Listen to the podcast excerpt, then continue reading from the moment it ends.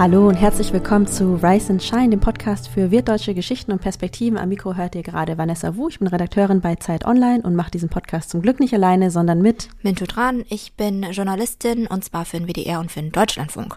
Und ja, wir haben schon wieder ein Jahr, das zu Ende geht, 2022.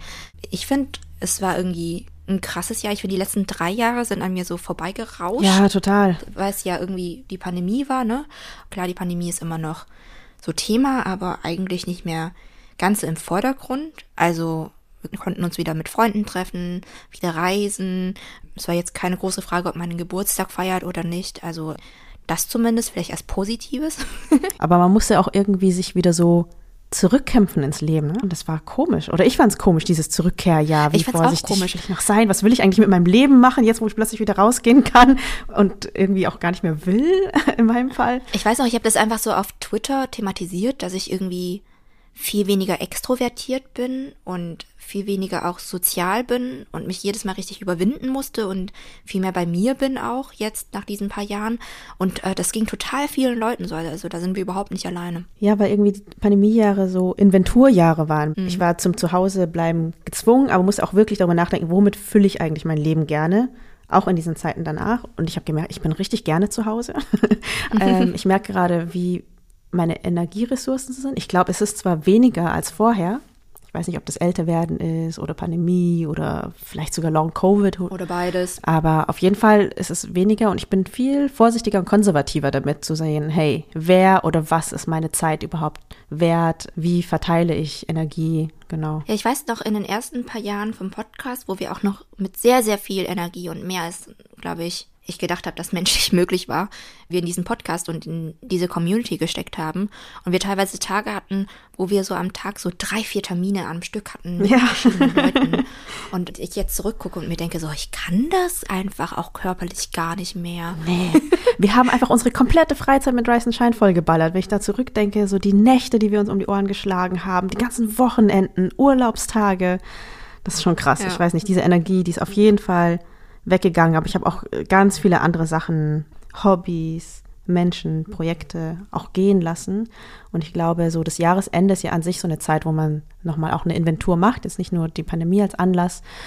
Und darüber wollten wir jetzt auch im Podcast so ein bisschen sprechen, über das, was man gehen lässt, also loslassen als so Metathema. Ja, schon lange kein so abstraktes Thema mehr.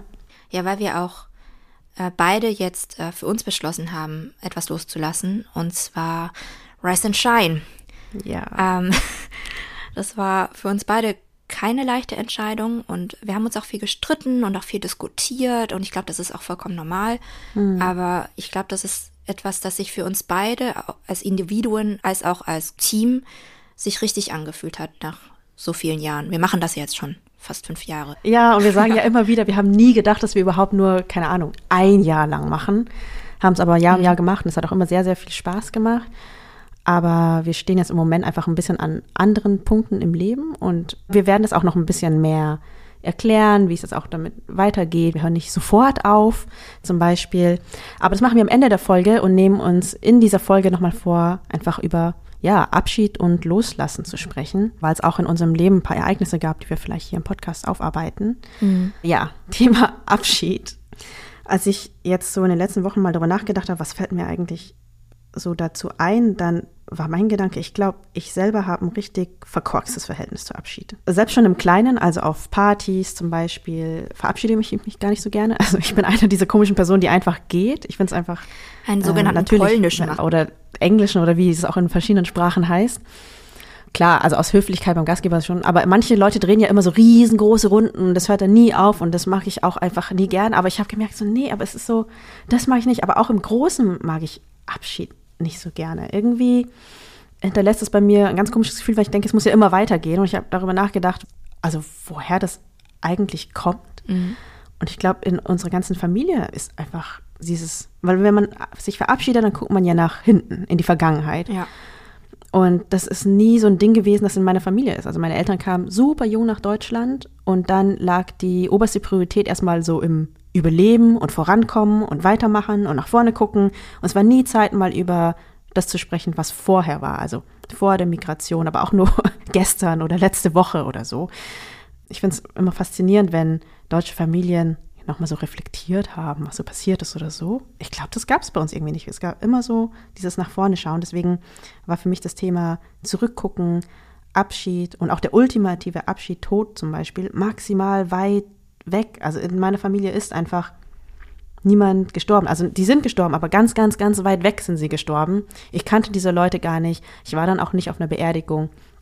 Es gab nur irgendwie nachts diese gruseligen Anrufe. Das waren immer diese komischen, diese Anrufe um zwei Uhr, drei Uhr nachts von Verwandten, wo dann unsere Eltern sofort wussten, wenn das Telefon um die Zeit klingelt, dass es irgendwie eine schlechte Nachricht war.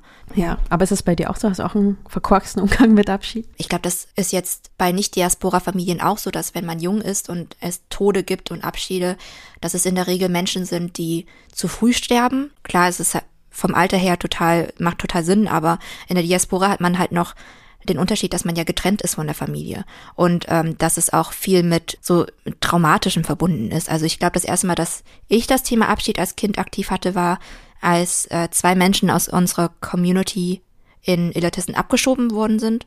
Hm. Das war so Anfang der 2000er. Da wurden so Chu von mir, also zwei Onkel, aus unserer Community abgeschoben, die halt alleinstehend waren das war dann halt immer gleich so, oh Gott, die müssen gehen und so voll plötzlich, die, die haben irgendwie an einem Tag diesen Brief bekommen, dass sie abgeschoben werden, dass sie 20 Kilo zum Packen haben und am nächsten Tag wurden die abgeholt. Also es ist natürlich mhm. maximal traumatisch, ne? Und das Thema Tod war halt auch so, als dann Freunde von meinen Eltern früh starben und da war das auch immer so ein Thema, das vor allem Überforderung ausgelöst hat. Ah, du meinst vietnamesische Freunde oder auch vietnamesische Freunde? Freunde?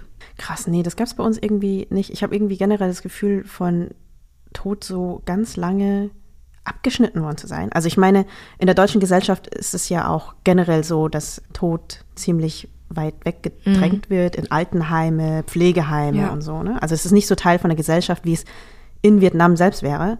Aber vietnamesische Migranten in Deutschland haben ja nochmal diese Spezialsituation, dass sie so weit weg von diesen älteren Generationen sind. Die meisten, die kamen, waren ja super ja. jung und da gibt es einfach statistisch betrachtet nicht so viele Krankheiten und Tode. Und so war das dann auch bei mir. Ja, ich meine, der aktive Tod, dass halt Menschen um einen herum sterben, das war selten. Bei mir ist es teilweise passiert und das war dann direkt so, die Eltern wussten nicht, was muss man dann organisieren, wen ruft man an und so weiter. Aber was schon immer präsent war bei vielen Wirtdeutschen, ist ja der Ahnenaltar. Hm. Dass halt irgendwo in der Wohnung ein Altar war mit Fotos von irgendwelchen verstorbenen Großeltern, Urgroßeltern. Und da war das dann schon immer ein Thema, dass man halt so die Erinnerung an die Toten, die Ahnen immer direkt im Haus hatte und auch einmal im Monat dann mein Vater Räucherstäbchen angezündet hat und wir äh, Gumgum, also dass wir dann auch Speisen als Opfer gebracht haben. Also das war dann schon aktiv in meiner Kindheit drin. Das stimmt. Also meine Oma ist relativ früh gestorben, Ende der 90er. Hm väterlicherseits. Und ich habe kaum Erinnerung daran. Ich weiß nur noch, es waren wirklich alle komplett überfordert. Ich war als Kind überfordert, weil wir mussten dann alle so weiße Sachen anziehen und uns mhm. so weiße Tücher um den Kopf binden und haben dann aus der Ferne so eine Trauerfeier für meine Oma gemacht, die dann auch ah, ähm, fotografiert mhm. und aufgezeichnet wurde. Und später kam dann auch Foto- und Videomaterial aus Vietnam, das wir uns dann angucken konnten. Aber ich habe das alles gar nicht verstanden. Erst irgendwie mussten wir uns so verbeugen und so Sachen machen. Keine ja. Ahnung. Ich habe auch wirklich e-, wenige Erinnerungen daran, dadurch, dass das irgendwie so früh war und es mir auch irgendwie keiner so richtig erklärt hatte. Mhm. Irgendwann, viel später, ist auch mein Opa, mein Großvater gestorben, der ist 100 geworden. Aber das war dann auch nochmal so aus der Ferne. Wieder die weißen Stirnbänder wieder Rituale, die ich gar nicht verstanden hatte, die man aber irgendwie machen musste. Es war ja auch irgendwie noch eine Zeit, wo wir auf dem Land waren und nicht so krass an eine Community angebunden waren, wo man mhm. sowas vielleicht auch mal erlebt oder andere mal davon erzählen. Ja, und so ein dritter Tod, an den ich mich tatsächlich erinnere, auch noch in meiner Jugend, aber so Ende meiner Jugend, da war auch ein alter Freund von meinen Eltern gestorben. Der hatte keine Familie. Und das war ziemlich tragisch dann, weil auch dann nicht so klar war, wer organisiert das. Es waren dann Freunde, die das gemacht haben. Und dann ja. waren wir auf der Trauerfeier. Aber es waren so viele große Fragen plötzlich im Raum. Zum Beispiel, nach was für einem Ritual wird so ein Mensch beerdigt? Es gab ja bei uns in der Nähe auch kein Tempel, aber Freunde haben dann Geistliche aus Regensburg, das war dann die nächste Stadt, eingeladen, mhm. die dann so eine Zeremonie halten konnten. Aber dann war es so, okay, gibt man irgendwem Geld oder Geschenke? Bringt man Blumen mit? Wie zieht man sich an? Welche Farbe? Mhm. Was sagt man einander? Also ich weiß noch, das war so komisch, aber es kamen alle aus dem Landkreis zusammen. Und es war dann irgendwie auch sehr berührend. Also er ja. hatte Familie in Vietnam und dann waren überall ganz viele Kameras und alle haben so gefilmt oder ich glaube auch angerufen. Ich glaube, das war so vor zehn Jahren oder so. Mhm. Das meine ich eben, dass der Tod, wenn das jetzt in unserer Community vorkam, vor allem in den frühen, späten 2000ern, dass das so ein Thema war, das viel Überforderung ausgelöst hat, weil man muss sich ja vorstellen, unsere Eltern waren teilweise 18, 19, Anfang 20, als sie nach Deutschland mhm. sind. Und ich weiß nicht, wie es jetzt hier in Deutschland ist mit 18, 19, Anfang 20, aber da sterben jetzt nicht so viele Leute im Umfeld. Man hat jetzt nicht so viele Beerdigungen durchgemacht, dass man wüsste, was man da machen muss, also was es für Rituale gibt, äh, wie man sich verhält auf einer Beerdigung. Das löst ja auch in der Community einfach sehr, sehr viel so Überforderung aus, weil man eben abgeschnitten ist von einer anderen Generation, die es wüsste eben in Vietnam. Ja. Ich war dann auch völlig geflasht, als ich dann letztes Jahr eingeladen wurde, eine Veranstaltung zu moderieren, mhm. die sich um Älterwerden unter VietnamesInnen in Deutschland beschäftigt hat. Und ähm, da eingeladen war auch ein Verein, äh, Dong Ba Ya. Das ist ein Verein für interkulturellen Hospizdienst. Also ich habe immer von Hospizen gehört, aber ich wusste nicht, dass es einen interkulturellen Dienst gibt. Krass, Und ja. die machen in verschiedenen Sprachen, auch auf Vietnamesisch, Sterbebegleitung. Also mhm. sind darauf spezialisiert, das besonders kultursensibel zu machen in vietnamesischer Sprache, weil ältere VietnamesInnen dann auch, also je älter sie werden, desto schlechter wird manchmal dann die Fremdsprache. Und geleitet wird das von Dr. Dama Busal und Pham Thanh Ha, die das dann eben speziell auf Vietnamesisch macht. Und vielleicht hören wir mhm. einfach mal in ein Ton von Ihnen rein aus dem Videoprojekt Offene Tür, das vom Verband für interkulturelle Arbeit Berlin-Brandenburg sowie dem Sonderforschungsbereich Affective Studies der FU Berlin gefördert wurde. In, dem, in der Videoreihe könnt ihr euch generell mal angucken. Wir packen es euch auch in die Show Notes. Geht es um psychosoziale Belastung von Menschen mit vietnamesischer Zuwanderungsgeschichte und die stellen da verschiedene Projekte und Vereine und Initiativen vor und unter anderem eben auch Nong Banya. Nicht alle haben Familie hier. Sie leben alleine, sind einsam und dann auch noch krank. Es gibt viele unterschiedliche Umstände. Das tut einem echt leid. Ältere Menschen haben deshalb oft Bedürfnis danach, mit jemandem zu reden, besonders wenn sie krank sind.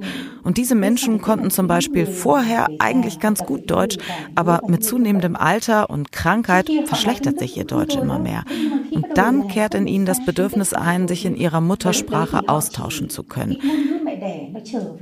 Das Ziel der Hospizarbeit besteht darin, den Patientinnen dabei zu helfen, ihr Leben wirklich bis zur allerletzten Minute lebenswert zu machen.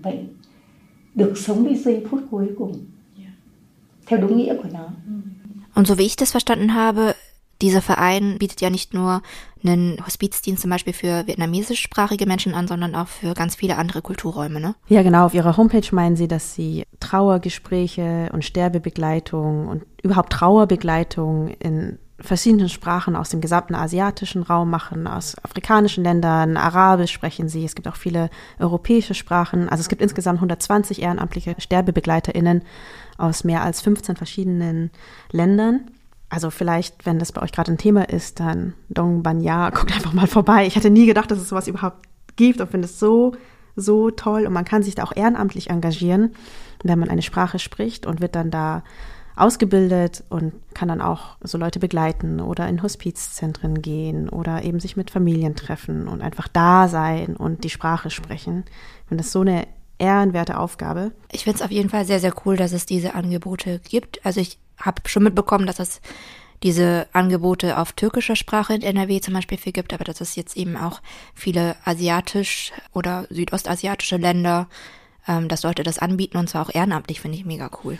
Vieles ist ja gerade in migrantischen Communities wird, glaube ich, so wenig besprochen. Also unter Deutschen auch schon nicht, aber sowas ja. wie Patientenverfügung, weißt du, das ist so kompliziert, vor denen drückt man sich sowieso, aber wenn man auch noch die Sprache nicht so richtig kann, ja. dann ist es halt cool, wenn jemand einen dabei begleitet. Oder mhm. ich glaube, die machen dann auch sowas wie duale Trauerfeiern mit äh, mehrsprachigen und genau, haben dann halt haupt- und ehrenamtliche MitarbeiterInnen. Aber ich glaube auch ganz viel von dieser Arbeit machen auch die buddhistischen Tempel zum Beispiel für die vietnamesische Community. Ja. Also das war, wie ich das mitbekommen habe, ähm, über die Jahre ein so sehr, sehr großer Punkt, dass eben Leute super erleichtert waren, dass jetzt in immer mehr Städten und mehr Städten, die auch näher waren an einen, es bestimmte Zentren gab, an die man sich wenden kann im Todesfall. Also ich weiß noch, als ich ganz klein war, gab es nur die Pagode in Hannover, mhm. die ja ganz groß ist, wo auch viele Leute immer noch mindestens einmal im Jahr hinfahren. Aber dass jetzt auch im ländlichen Raum, zum Beispiel bei mir in Ravensburg, vor, glaube ich, jetzt zehn Jahren, 15 Jahren, eine Pagode aufgemacht hat, war auf jeden Fall so eine Sache, wo sehr viele Leute sehr, sehr erleichtert waren aus der vietnamesischsprachigen Community. Ja, aber dafür muss man genau erst in der Nähe von so einer Pagode sein. Wobei ich glaube, die meisten sind dann, wissen schon ungefähr, mhm. wo die nächste ist. Und selbst wenn man nicht regelmäßig in eine Pagode geht, dann genau. wendet man sich dahin in solchen Fällen. Also der Vollständigkeit halber, natürlich sind nicht alle wie jetzt BuddhistInnen. Es gibt zum Beispiel auch christliche Communities, auch vietnamesischsprachige zum Beispiel. Und auch in Hamburg gibt es eine große Community und das war dann für meine Familie dieses Jahr relevant. Also in diesem Jahr ist ziemlich überraschend mein Cousin gestorben mhm. am 14. August. Ähm, Der war auch jung, ne? Ja, 1958 mhm. erst geboren. Ähm, ich sage auch Cousin, weil mein Vater das jüngste Kind ist, sodass ähm, er war praktisch, war der Sohn von einem Onkel von dir? So eine Art, also ein bisschen entfernter noch, aber auf jeden Fall sind quasi alle, die mhm. auf meiner hierarchischen Familienebene wären, so alt wie meine Eltern. ja, und der war aber auch noch komplett fit, also war auch keine Krankheit oder so, sondern es war einfach ein Badeunfall. Niemand weiß genau, was ja. passiert ist. Er war mit einer Gruppe von anderen Vietnamesen ähm, schwimmen. Es war ja auch super heiß im August. Und alle sind dann irgendwann so aus dem Wasser und meinte, er dreht noch eine Runde und ist dann nicht mehr oh aufgetaucht Gott. und wurde dann vom Rettungsdienst rausgefischt ähm, und verstarb dann leider mhm. im Krankenhaus. Ja, es war ein krasser Schock. Also weißt du, du kriegst so einen Anruf von deinem Cousin und ich so, hey, wie geht's? Und dann sagte, hey, ja, mein Papa ist tot. Also sein Sohn dann wiederum, der mein Alter hat. Und ein paar Tage oder zwei Wochen später, am 26. August, gab es auch schon die Trauerfeier am Friedhof Öhlendorf, die auch in unserer Hamburg-Folge vorkam. Da liegen auch viele andere Boat People beerdigt, beziehungsweise da gibt es auch so ein Denkmal für Boat People. Mein Cousin war auch einer der Boat People. Mhm. 1982 äh, war er mit der Cap an gekommen. Äh, ich weiß doch, das war so, es hat mich dieses Jahr ziemlich beschäftigt. Ja. War das auch eine Person, die sehr nah war für eure Familie? Also ja, total. Also es gab mhm. lange Zeit in Deutschland nur diese Familie in Hamburg und dann ja. äh, meine Familie. Und mein Papa und mein Cousin waren sich super nah. Also erstens ungefähr gleich alt und mhm. mein Cousin ähm, hatte studiert und war Ingenieur.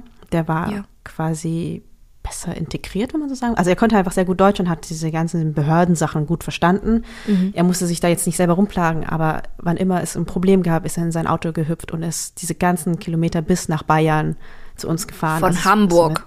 Von Hamburg aus. Ich glaube, das sind Damn. so 800 Kilometer oder so und hat es gelöst und ist dann auch mit meinem Papa in die ganzen Behörden gegangen und mhm. hat auch also unsere Familie immer so viel unterstützt und ich weiß auch, dass er mich auch immer so ermutigt hat, Journalistin zu werden. Ja. Es war einfach ein cooler Typ. Ich habe es dann auch sehr bereut, dass ich irgendwie nicht mehr Kontakt zu ihm hatte, obwohl er ja gar nicht so weit weg war. Berlin-Hamburg ist es nicht so die Strecke. Mhm. Aber dann, ja, war auch einfach schon dieser Badeunfall und wir waren dann alle irgendwie in Hamburg und es gab da auch eine buddhistische Trauerfeier dann. Also er mhm. und seine Frau waren auch sehr aktiv in der buddhistischen Community. Anfangs noch viel stärker und am Ende dann nicht mehr so viel, aber trotzdem waren dann irgendwie viele Leute da. Aber obwohl das irgendwie organisiert war, war trotzdem auch dadurch, dass es so plötzlich war, mhm. auch da wieder diese große Überforderung, weil wen lädt man überhaupt ein? Seine Frau war fix und fertig. Also es war einfach viel zu krass, zu überraschend und äh, die waren auch ein Liebespaar, also bis zum Schluss. Ich fand deren Ehe auch immer so krass, weil sie sich immer so unglaublich liebevoll angesprochen haben gegenseitig. Und ja, das finde ich, sieht man sehr selten in so vietnamesischen Ehen, dass so ein Paar, ja. auch wenn sie schon ein bisschen älter waren, wirklich so, ja, sich wirklich so geliebt haben. Und das ähm, hat ihr sehr zu schaffen gemacht und natürlich den Söhnen auch. Ja, verständlich. Ähm, aber sie war dann nicht mehr so richtig, glaube ich, in der Lage, auch überhaupt dann diese Trauerfeier zu organisieren sie hat auch Angst vor Friedhöfen, das kam noch ein bisschen dazu. Die Söhne ja dann noch viel weniger. Genau, die kannten mhm. sich da erst recht nicht aus. Die sprechen auch gar nicht so viel Vietnamesisch zum Beispiel. Dann war die Frage, okay, wer hält so eine Trauerrede? Was sagt man bei so einer Trauerrede? Ich habe dann mit meinem Cousin die Trauerrede geschrieben ja. letzten Endes, aber total kurz vor oh knapp. Und was für Musik spielt man da? Was macht man da? Wie lädt man ein? Wer kommt überhaupt? Ja, seine Frau war nicht so in der Lage, Leute einzuladen. Die Söhne wussten jetzt auch nicht, wer jetzt alle Bekannten sind. Und dann hat sich das teilweise rumgesprochen, aber teilweise auch nicht. Und selbst wenn, meinte er, ach, bei Vietnamesen weiß man auch nicht so genau, wie viele dann letzten Endes kommen, wie groß ist die Trauerhalle, die man irgendwie mietet. Ja, genau. Aber für mich war dieser Fall, glaube ich, so der erste sehr bewusste Trauerfall in meiner mhm. Familie und vielleicht auch in meinem Leben. Also diese entfernte Bekannte, das war eher interessant, weil das für mich so Fragen aufgeworfen hat, wie, okay, krass, äh, sowas kann passieren, was macht man dann? Ja. Ähm, und meine anderen Verwandten, die kannte ich halt auch gar nicht so richtig, die in Vietnam gestorben sind. Aber hier war das halt jetzt zum ersten Mal so ein Mensch, der mir so näher stand. Ja, und ich wusste auch gar nicht, wie ich mit Leuten überhaupt darüber sprechen kann ja. und soll. Also ich habe Trauer auch als sehr einsamen Prozess wahrgenommen, obwohl ich glaube, ich hätte mit meiner Familie sprechen können. Aber wir haben alle bis heute nicht wirklich darüber gesprochen, sondern ich glaube, jeder hat so selbst vor sich hingetraut, weil wir auch gar nicht so die Sprache hatten, über unsere sehr persönlichen Gefühle zu sprechen. Also die hatten wir auch vorher nie kultiviert und das war dann nicht Anlass genug, es zu machen. Vor allem haben sich dann auch noch alle irgendwie bei der Trauerfeier mit Covid angesteckt. Das hat es auch noch mal ein bisschen. also dann kam irgendwie schon das nächste und dann waren beide, beide ja. meine Eltern auch erstmal krank und ja. Ja. Ich finde es halt so tragisch, wenn man halt weiß, wie so ein Trauerprozess eigentlich in Vietnam ablaufen würde. Mhm. Also ich wusste das ja auch lange nicht, wie das abläuft. Ich hatte jetzt auch in meiner Familie, meine Großmutter mütterlicherseits ist vor sieben Jahren gestorben. Da kann ich mich auch noch aktiv dran erinnern, weil das ein sehr plötzlicher Tod war. Wir hatten am Tag davor noch mit ihr über Skype gesprochen und ihr ging's gut und dann ist sie praktisch schlafen gegangen mit meinem Großvater und ist am nächsten Morgen nicht mehr aufgewacht, weil ihr Herzschrittmacher nicht mehr funktioniert hat. Oh krass. Ja, genau. Und ich hatte eigentlich noch Flugtickets gebucht für den Februar praktisch danach und hatte fest vor, meine Großeltern zu besuchen und dann ist sie praktisch kurz davor gestorben. Also es war auch mhm. sehr, sehr plötzlich und sehr, sehr krass für uns als Familie. Aber was, glaube ich, der Unterschied ist, ist, klar, die Familie an sich war überfordert, meine Mutter war komplett überfordert, ich habe dann ihre Heimreise organisiert und so. Aber was dann der Unterschied ist, ist dann, dass bei der Beerdigung du deine ganze erweiterte Familie hast, die ganz selbstverständlich und ohne zu fragen bestimmte Aufgaben übernimmt. Hm. Den Thai anzurufen im Kloster und das zu organisieren, das Bestattungsunternehmen anzurufen, das zu organisieren, die Leute anzurufen und zu gucken, dass die Anzeige raus ist mit der Todesanzeige und so weiter und dass alle Leute einfach automatisch wissen, wie das alles funktioniert.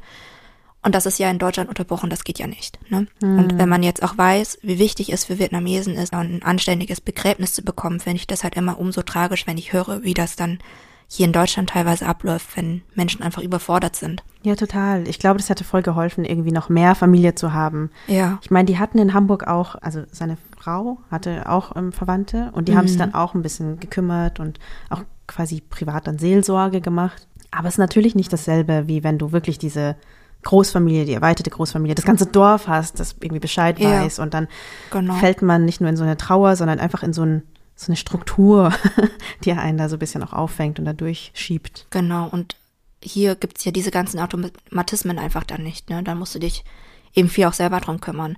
Und auch, dass es halt in Deutschland nicht so selbstverständlich ist, dass der Tod so sichtbar ist. Also Todesfeiern und Beerdigungen sind ja in Deutschland immer noch, ich würde nicht sagen tabu, aber es ist schon ein Thema, über das man jetzt nicht so gerne spricht und das nicht so alltäglich ist. Also ja, man kriegt es ja auch gar nicht mit zum Beispiel. In Vietnam ist es so, wenn da jemand gestorben ist, dann um vier Uhr morgens gehen sie mit so einem Blechtrommeln und alles durch die Straßen ja. und alle wissen, da ist irgendjemand gestorben.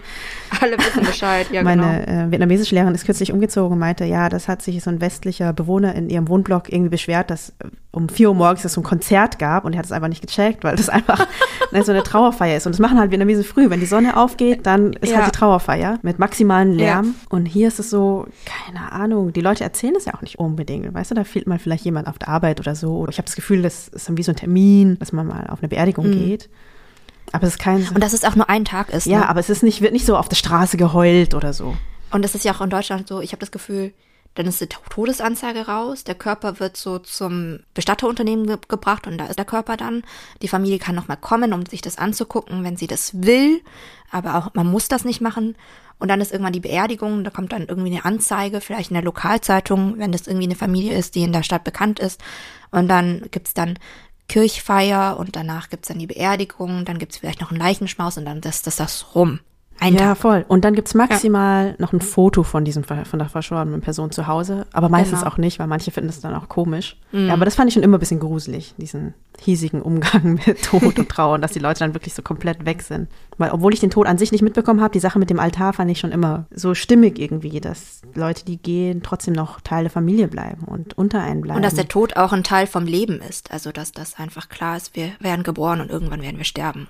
Das ist jedem bewusst, auch einem Ja. Aber wie war das bei dir? Weil ich meine, du hast dieses Jahr auch einen Trauerfall in deiner Familie gehabt und dann auch mal irgendwie den ganzen Prozess von sehr nah mitbekommen. Ja, und das war auch sehr, sehr kürzlich. Also, ich bin jetzt im November nach Vietnam geflogen, weil sich der Zustand von meinem Großvater schon in den letzten Monaten deutlich verschlechtert hat und ich schon das Gefühl hatte innerlich irgendwie, dass ich wieder nach Hause muss, um ihn noch überhaupt zu sehen. Das ist übrigens in Vietnam immer so, dass wenn sich ein Tod einer Person abzeichnet, dass die ganze Familie sich das bewusst macht und auch vorbeikommt und die kleinen Enkel kommen dann vorbei und führen noch irgendwie ihr bestes Kunststück auf oder die Onkel und Tanten wechseln sich ab und kommen dann jeden Tag vorbei und so. Und das war dann eben auch bei mir so, dass ich dann das Gefühl hatte, nach Gesprächen mit meiner Mutter und auch mit meiner ältesten Tante, meiner Mahai, im Süden nennen wir unsere ältesten Tanten zweite Mutter, dass es Zeit ist, wieder meinen Großvater zu sehen. Dann war ich da und ich habe ihn gesehen und ähm, der war wirklich in einem wirklich sehr, sehr schlimmen Zustand. Also er ist auch nicht mehr alt, er war geriatrisch, 97 Jahre alt. Er war auch ein Pflegefall schon, ne? Ja, schon seit längerem. Also er war schon seit über zwei, drei Jahre ein Pflegefall eigentlich. Aber er konnte immer noch laufen und auch lange noch so ein bisschen hören, ein bisschen sehen und konnte sich zumindest noch ein bisschen verständigen bis letztes Jahr. Und dann hat er Covid bekommen. Und wir hatten da schon Angst, dass das so ein plötzliches Ende dann sein könnte. Und während Covid war das ja auch in Vietnam so, dass Trauerfeiern so verboten waren zum Beispiel und dass dann der Körper abgeholt geworden wäre und eingeäschert worden wäre und man hätte als Familie nur die Asche bekommen und gar nicht die große Trauerfeier machen können. Und das war so ein Ding, wo meine Familie sehr, sehr Angst hatte, dass wir uns dem Großvater keine anständige Trauerfeier abhalten konnten. Aber er hat durchgehalten. Ja, mit 97. Mit 97. Sein Zustand hat sich wegen Covid deutlich verschlechtert. Also er konnte dann nicht mehr laufen, er ist dann nur noch gelegen. Er konnte sich auch nicht mehr verständigen. Er ist wirklich nur den ganzen Tag gelegen, hat gegessen, noch so Chow, also Reissuppe und ähm, so Brei. Und also wir haben ihn dann gefüttert und haben ihn gewaschen und meine Onkel haben Windeln gewechselt und so und man konnte noch seine Hand halten und hat dann gedrückt, aber mehr war da nicht mehr, ne? Man konnte sich nicht mehr mit ihm unterhalten oder so. Und genau so eine Woche hatte ich dann eben mit ihm, dass ich dann an seinem Bett so jeden Tag war mit meinen Tanten und mit meinen Cousins. Und ich weiß noch, so an einem Tag, wo er gestorben ist, bin ich mit meinen ganzen Cousins essen gegangen. Und wir hatten im Auto noch gescherzt, dass, ach, der Opa hält diesen Zustand noch drei Jahre durch, dann wird er 100, dann wird er sterben. Und wir haben gerade bezahlt und dann kam halt eine Nachricht in die Familiengruppe, dass er gestorben ist. Und wir sind dann alle nach Hause gefahren. Genau, dann war es schon äh, unser Haus voll mit Verwandtschaft und erweiterter Verwandtschaft. Boah. Das, und das war eine Stunde nach dem Tod. Und dann lag er da auch? War das auch, also hast du ihn dann so gesehen? Genau, also vielleicht noch vorab, ne? Ich erzähle jetzt, wie ungefähr vietnamesische Beerdigungen ablaufen und zumindest wie es in meiner Familie abläuft. Das, sind, das ist eine buddhistische Familie aus dem Süden und es gibt auch noch Unterschiede ne, in Vietnam. Also nicht jede Beerdigung läuft gleich ab, je nachdem, welcher Religion vielleicht die Familie auch angehört, ob man buddhistisch, christlich oder Gaudai oder sowas ist. Aber es gibt auch Unterschiede in den Regionen. Also der Norden zum Beispiel geht ein bisschen anders mit dem Tod um als im Süden. Also mein, mein Onkel hat gesagt, im Süden eine Trauerfeier muss auch wui sein. Also es muss auch Fröhlich. fröhlich sein, genau. Und im Norden ist es viel getragener, viel trauriger so. Also das sind zu, zumindest die Unterschiede, wie es er es mir erklärt hat. Genau. Ich kam nach Hause, mein Opa lag im Wohnzimmer, also sein Körper. Und die ganze Verwandtschaft und erweiterte Verwandtschaft war da, so seine Neffen und Cousins und alle möglichen und auch von meiner Familie, alle Onkel und Tanten und ihre alles Angeheiratete und Kinder waren alle da. Und dann hat meine Großtante ist zu mir gegangen und sagt, Mingtu, halt mal den Mund von Opa zu, damit er nicht runterfällt. Was? Dann ja, war halt ich, die aus dem Westen kam und das gar nicht so kannte, dass halt ein Körper einfach im Wohnzimmer liegt. Und bin dann zu meinem Opa hin und habe seinen Mund zugehalten. Über eine Stunde lang. Wow, okay. Ich weiß noch, als mein Cousin gestorben ist, ähm, wurde er aufgebahrt in so einem Sarg ähm, und so Ja. aufbereitet. Der lag dann so offen da. Ja. Und dann waren wir noch so mit so Orga-Dingen beschäftigt. So, okay, erst Rede oder erst äh, Räucherstäbchen oder so. Und alle reden Ja. so und ich komme in den Raum und dachte, oh Gott, irgendwie liegt er gerade da. Ich habe auch noch nie einen toten Menschen gesehen oder eine Leiche. Ich, glaub, Ich ähm, auch nicht. Und war dann auch da und dachte, okay, krass, lege ich jetzt so meine Hand dahin oder nicht? Ich bin einfach nur in Tränen ausgebrochen. Das hat mich so überwältigt, ihn so zu sehen. Ja. Also so zum Oh. ersten Mal auch. Also ich meine, ich hätte ihn auch gern wieder so besucht, aber nein, dann habe ich ihn einfach so offen darlegen sehen, so ganz Ja. friedlich. Dass der Sarg offen ist, das passiert halt meistens, aber zum Beispiel der Zustand von meinem Opa war schon so schlecht, dass wir uns als Familie dazu entschieden haben, den Sarg dann zuzumachen. Das ist übrigens eine große Feier, ne? Eine Beerdigung ist, das wusste ich alles nicht, das habe ich jetzt gelernt über die letzten zwei Wochen. Eine vietnamesische Trauerfeier ist in drei, vier Teile aufgeteilt. Und dieser Akt, die Leiche in den Sarg zu legen, ist auch eine große Feier mit vielen Riten und äh, Dingen, die dann äh, passieren müssen, wo auch ein buddhistischer Geistlicher praktisch eine gute Uhrzeit und ein gutes Datum für alles aussucht. Und bei uns war es halt um 4 Uhr morgens, nachdem mein Großvater gestorben ist, der ist um 8 gestorben, um 4 Uhr morgens haben wir ihn in den Sarg gelegt. Was ich auch nicht wusste, musste den Mund von meinem Großvater zuhalten, damit sein Geist nicht entweicht keine Ahnung. Ich habe es einfach gemacht. Und was ich dann auch gelernt habe, ist, dass während diese Zeremonie, das heißt Lenyapuan, also man bettet den Toten in den Sarg, dass währenddessen Weinen tatsächlich verboten ist. Ah. Weil ich dann auch angefangen habe, so aufzuwellen. Das, ich glaube, du musst dich nicht schlecht fühlen. Ihr wusstet das einfach nicht. Ich wusste es ja auch nicht. Und meine Großtante dann gesagt hat, Minto, man weint nicht. Sie hat mir dann erklärt, weil es dann schwer ist, für den Verstorbenen zu gehen, wenn die Angehörigen weinen. Dann haben wir diese Zeremonie gemacht und ganz viele Leute sind gekommen um vier Uhr morgens und haben ihn erst in, in eine Decke gepackt und dann in eine Plastiktüte und Substanzen reingemacht, damit er nicht verfault. Und dann wurde er in den Sarg getan und um den Sarg wurde ein Altar dann gebaut. Also habt ihr dann diesen Altar auch gehabt in Ähm, Deutschland? ja, aber in dieser Trauerhalle oder wie sich das nennt. Aber irgendwie fand ich das interessant, was du mit, mit dem Mund und mit der Seele sagst, weil also ich weiß nicht, was davon Religion oder was Aberglaube ist oder was überhaupt die Grenze zwischen den beiden ist oder regional ist. Weil wir mussten auch zum Beispiel so auf den Mund aufpassen und dann wurden Zitronenscheiben verteilt und alle mussten dann die ganze Zeit so Zitronenscheiben im Mund behalten und dachte ich, okay, warum? aber das, also weißt du, warum? Ich glaube, Ja. diese Frage sollte man sich einfach gar nicht stellen, weil es gab so viele Warums, eigentlich jede Minute irgendein neues Warum. Ja.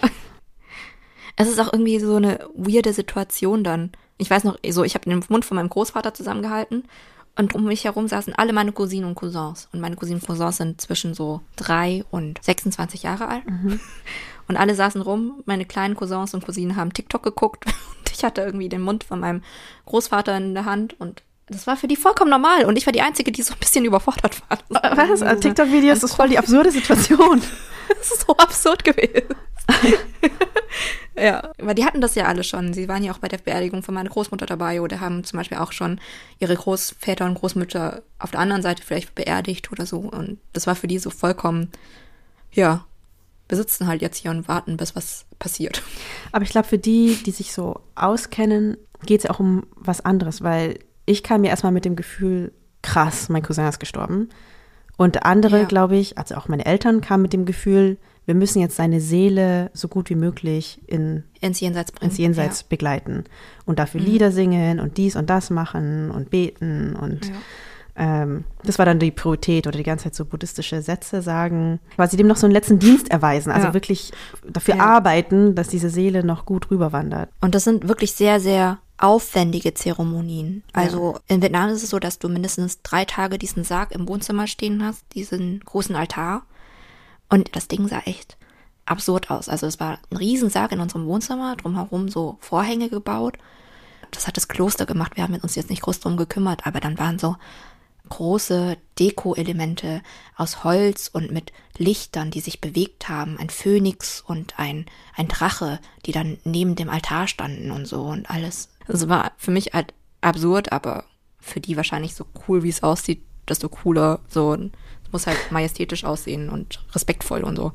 Und dann kommen über diese drei Tage alle Freunde, Familienmitglieder und erweiterte Familie, Nachbarn, ArbeitskollegInnen und Kollegen von Familie, Universitätsfreunde, alle möglichen Leute kommen und besuchen den Sarg und nehmen Abschied von dieser Person und geben auch ihren Respekt gegenüber der Person, also zünden Räucherstäbchen an und verbeugen sich. Und bei uns war es so, ich weiß nicht, ob das jetzt eine südliche Tradition ist oder ob das überall in Vietnam so ist, aber ein Kind der Familie muss zu allen Zeiten neben dem Sarg knien und sich praktisch mit den Gästen, die meinem Großvater Respekt bekundet haben, dann mit verbeugen. Oh, warst du das? Okay. Ja, ja, auch. Das, wir haben uns im Stundentakt abgewechselt, auch die kleinen Kinder. Ah, man kann sich abwechseln. Genau, man kann sich abwechseln, aber okay. es muss immer jemand sitzen. Mhm. genau, dann wird halt auch, klar, diese weiße Trauerkleidung, die alle tragen, ne, auch mit den Tüchern, die du erwähnt hattest vorhin. Mhm. Und man opfert dann auch dreimal am Tag mindestens Schnaps, Tee und Essen, um der Person praktisch diesen Übergang von realer Welt ins Jenseits so einfach wie möglich zu machen. Und auch mehrere Male am Tag kommt dann ein buddhistischer Mönch bei der Familie vorbei und singt dann verschiedene Mantren. Da habe ich auch so ein bisschen was mitgebracht. Vielleicht kann man sich dann das besser vorstellen, wie das so klingt.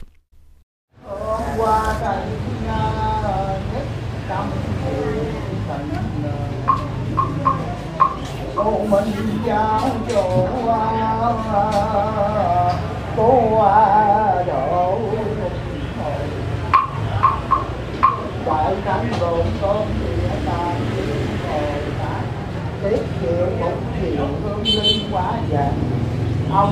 Ich finde auch die Idee voll schön, dass man Leute äh, ins Jenseits begleitet oder die so eine Seelenwanderung ja. irgendwie begleitet. Irgendwie hat es was sehr Aktives, sowohl für die Hinterbliebenen als auch für die Verstorbenen. Mhm. Und es gibt ja auch dann diesen Glauben, was passiert, wenn das nicht gelingt. Und deswegen geben sich auch alle so viel Mühe. Dann wird man nämlich eine. Ja, dann werden sie böse Geister. Dann werden man böse Geister. Man muss nicht ein böser Geist werden, aber man wird auf jeden Fall ein Geist. Ja, aber ein Geist. Und ist dann quasi dazu verdammt, hier auf der Erde zu verweilen. Mhm. Und wandert dann so lost umher und vielleicht ärgert man auch andere Menschen oder ist einfach nur traurig oder einsam. Ja. Das ist auch so eine große Angst, dass man dann irgendwie nicht, also man wird ja im besten Fall als was Gutes wiedergeboren, aber wenn man hier bleibt, dann kann man ewig nicht befreit werden. Wobei es möglich ist, glaube ich, auch noch Geister nachträglich ins Jenseits zu schicken. Ja, aber ich finde auch die Idee zum Beispiel schön, dass wenn man stirbt, dass man nicht irgendwie alleine ist, sondern wenn man dann ins Jenseits geht, dass man auch zu den anderen Ahnen wieder zurückkehrt. Also mhm. zu den anderen Verstorbenen. Weil das war auch so ein Ding, dass wir die ganze Zeit dann während der Beerdigung gesagt haben, oh, jetzt wird er wieder mit Oma wieder vereint, das ist ja schön, dass sie sich wieder zusammen haben. Und das war auch so ein Ding, was dann halt so sehr präsent war, dass Opa dann zwar von uns geht, aber mit anderen Menschen wieder vereint wird. Oder die Idee von einem Kreislauf wurde bei uns ganz viele wiederholt. Einer muss vorangehen, damit ja. die anderen nachgehen können, jetzt übersetzt. Oder auch diese mhm. Idee von der ständigen Kontinuität eines Körpers. Also das haben wir dann auch in die Trauerrede eingebaut, aber in diesem Jahr ist ja auch einer der größten buddhistischen, vietnamesischen Zen-Mönche verstorben, Thich Nhat Hanh. Ja. Und der hatte immer die Metapher von der Wolke. A cloud never dies heißt eine seiner Reden, die er auch mehrmals gehalten hat. Können wir vielleicht kurz mal reinhören. And one day you don't see that uh, body anymore and you say that Thầy is dead. It's not true. I will never die. My nature is the nature of the cloud. It is impossible for a cloud to die. It's impossible for Thầy to die. I continue always. A Cloud Will Never Die stand dann auch in kalligrafierter Form hinten auf dem Wagen, der sein Sarg zum Krematorium fuhr, aber die Idee ist so eine ständige Kontinuität. So eine Wolke wird vielleicht zu Regen, Regen wird zu Grundwasser, Grundwasser wird dann zum Beispiel zum Teekochen benutzt und geht dann wieder zurück in diesen Wasserkreislauf.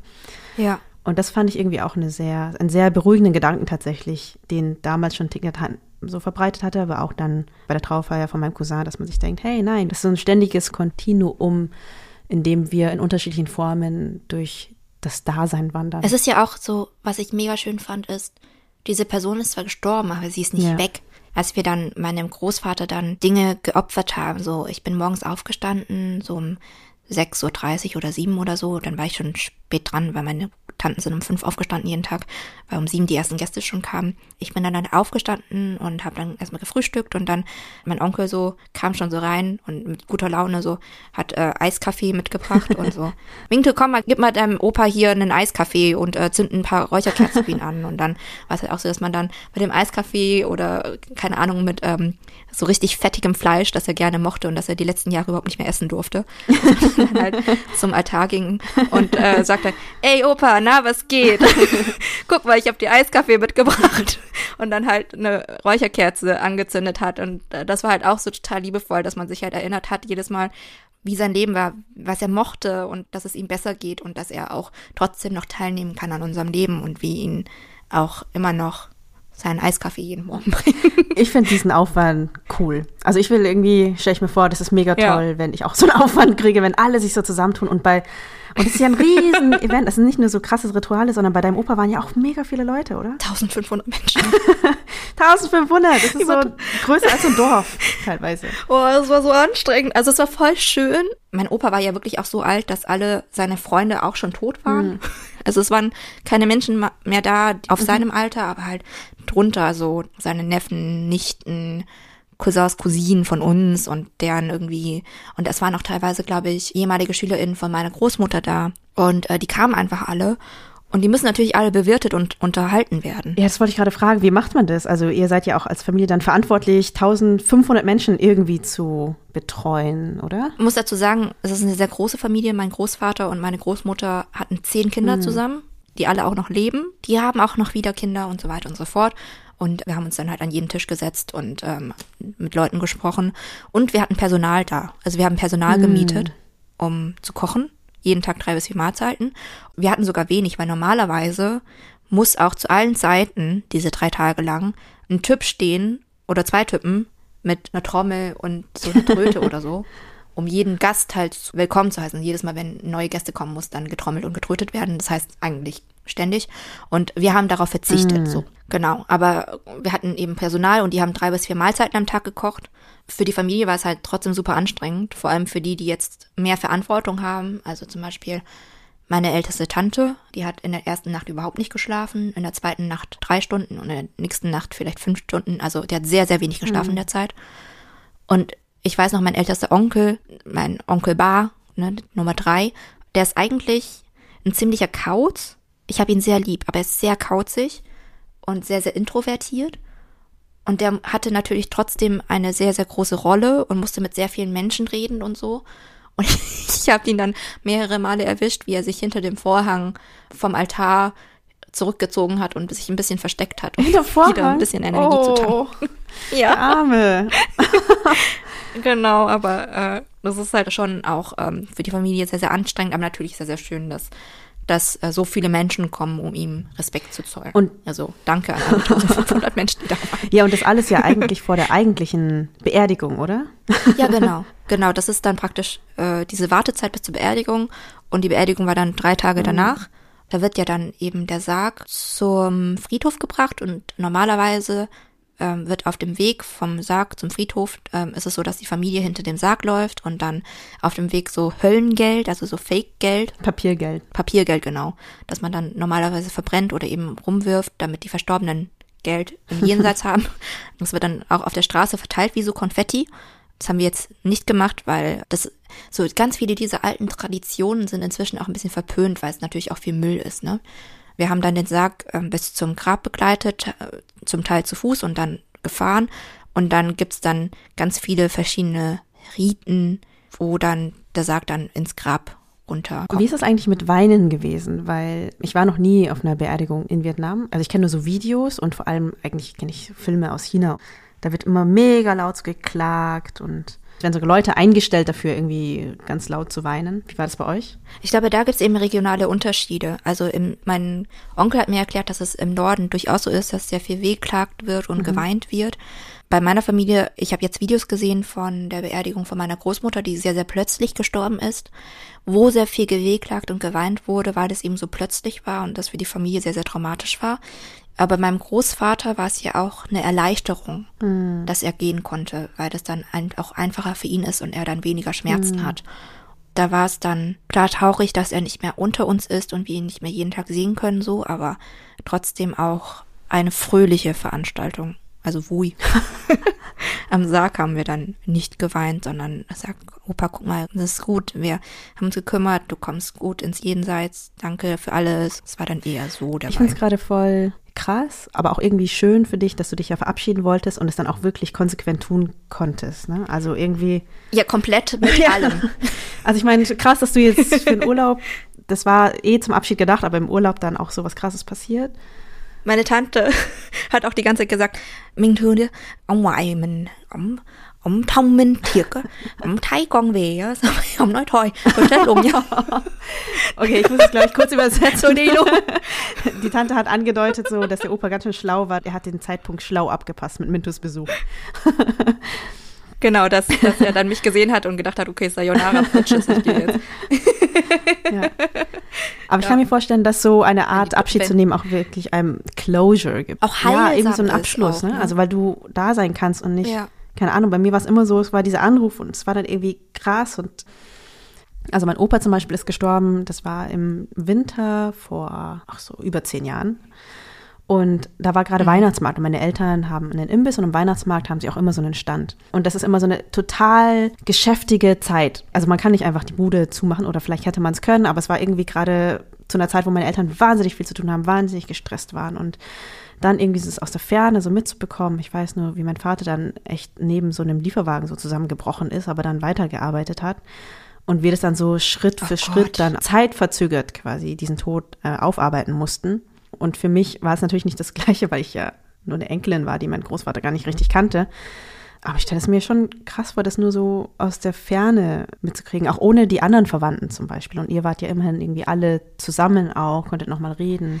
Ich glaube, das ist halt auch, wenn so ein großer Unterschied, je nachdem, wie die Beziehung auch zu den Großeltern war. Also ich war in meiner Kindheit jetzt nur zweimal zu Hause in Vietnam.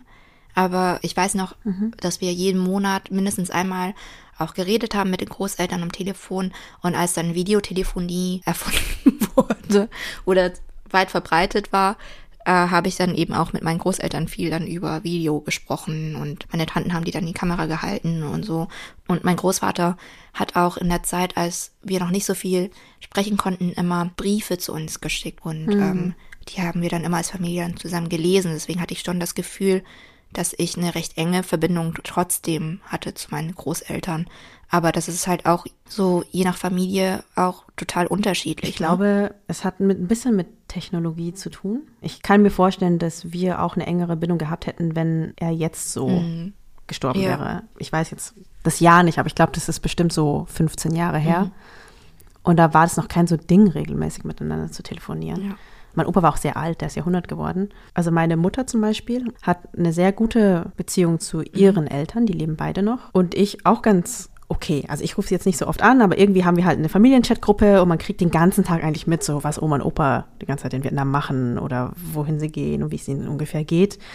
Und das ist dann irgendwie, ja, ja. anders nah, mhm. dank Weiber und so weiter.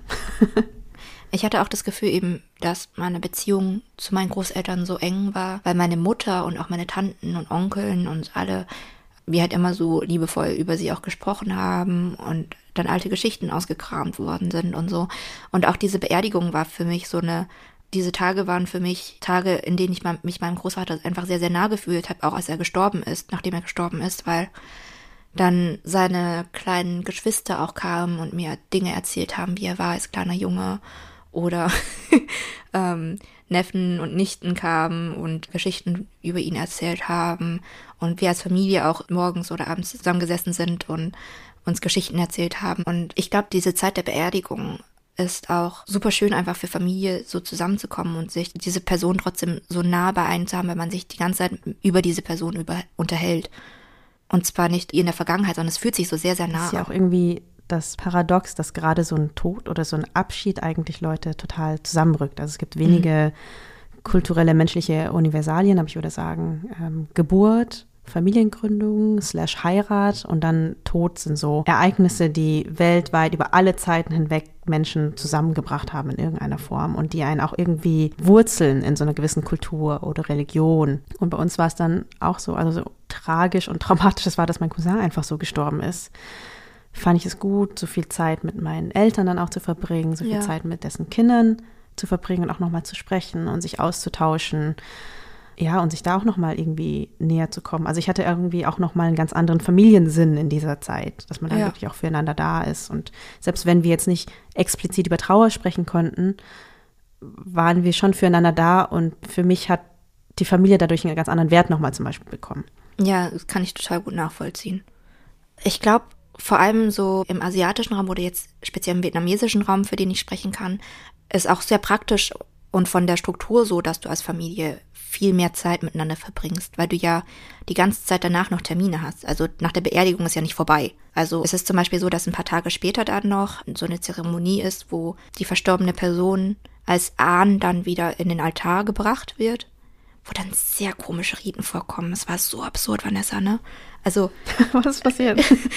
also da war wieder der Mönch war wieder da und äh, wir mussten uns natürlich verbeugen und irgendwie mussten wir als Familie alle, also alle Onkeln und Tanten und Kinder und wir sind viele, im Gringelreihen um das Grab rumgehen.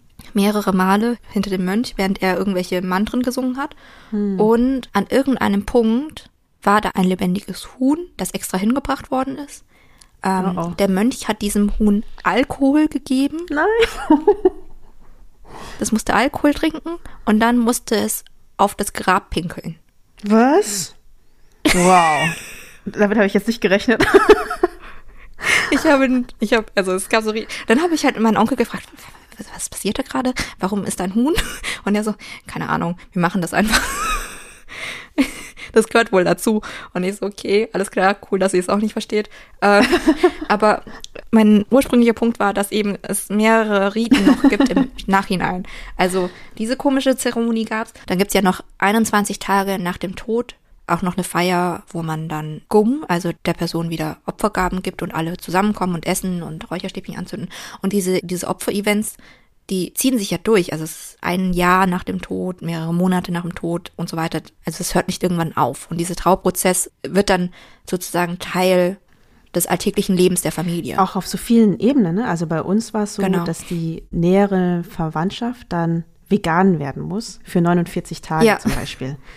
Bei uns war es nicht so, aber cool. Krass. Nee, es, also es ist generell ja eine buddhistische Tugend, vegan sich zu ernähren und man kann auch sich Ja, total. zeitweise vegan ernähren, wenn man, keine Ahnung, irgendwas Gutes für sein Leben will, krank ist oder eben Ja, wenn jemand ja. gestorben ist und man seiner Seele überhelfen will. Aber es gibt wohl den Brauch, dass man 49 Tage vegan ist und das haben dann auch seine Frau und seine Kinder so gemacht. Mhm. Bei uns ist so, dass man dann auch noch weiterhin schwarz trägt. Also bei der Trauerfeier selbst trägt man weiß. Ja. Aber danach entweder komplett schwarz oder irgendein schwarzes Symbol. Ja. Also es gibt dann so manchmal so kleine so Anstecker, Mhm. so Rechtecke, die man sich dann auf seine Kleidung raufsteckt Mhm. für eine ganze Weile. Ich weiß nicht wie lange. Ähm, es ist auch so, dass du dann eine gewisse Zeit nach der Beerdigung auch trauerst. Das heißt, du darfst dann nicht auf Feiern gehen, also keine Hochzeiten und so weiter. Also man darf auch selber nicht Familie einfach- heiraten. Genau, dass die Familie einfach in einer Art Trauerphase dann danach ist. Wobei ich sagen muss, dass meine Familie das so halb ernst nimmt, weil das ja, wie ich vorhin gesagt habe, auch eine schöne Sache war, dass mein Opa fortschreiten konnte, weil diese Beerdigung die einzige Gelegenheit ist, wo alle zehn Geschwister mal zusammen sind. Also meine Mutter und ihre Geschwister. Und die sich natürlich auch freuen, sich zu sehen und Zeit miteinander zu haben, die schon auch ein paar Mal Karaoke gesungen. Aber danach ist es ja auch ein bisschen Ja. wie Feiern. Also es gibt Det natürlich, das Neujahrsfest. Aber Ja. ansonsten gibt es keine anderen Feste außer so Trauerfeierfeste. Also nicht, wenn jemand gestorben ist, sondern Ja, so. Todestage. Zu größeren Todestagen kommen auch alle Geschwister, wenn möglich, zusammen. Und ja, das ist einfach ein Fest. Da gibt es viel Essen und alle sind gut drauf. Ja. Natürlich wird dann das Grab auch besucht und vorher zusammen geputzt. Das finde ich auch irgendwie so voll schön, dass Alles man nicht Geburtstag, sondern Ja. Todestag feiert. Und das ist halt auch, glaube ich, der Unterschied zwischen Deutschland und wo, glaube ich, auch viele Wirtdeutsche, die hier in der Diaspora leben, so ein bisschen strugglen, das aufrechtzuerhalten. Da wird dann schon mal ein Räucherstäbchen angezündet und dann irgendwie eine Mahlzeit gekocht und geopfert. Aber in dem Ausmaß gibt es dann nicht, dass Familie dann auch entfernte Verwandte von überall kommen und dann zusammen dann diese Trauerfeiern gemacht werden und dieser Prozess dann auch Teil des Lebens weiterhin bleibt. Ich fand's mega schön. Ich find's immer schön, wenn ich in Vietnam bin, weil immer irgendein Trauertag ist. Es wird immer irgend.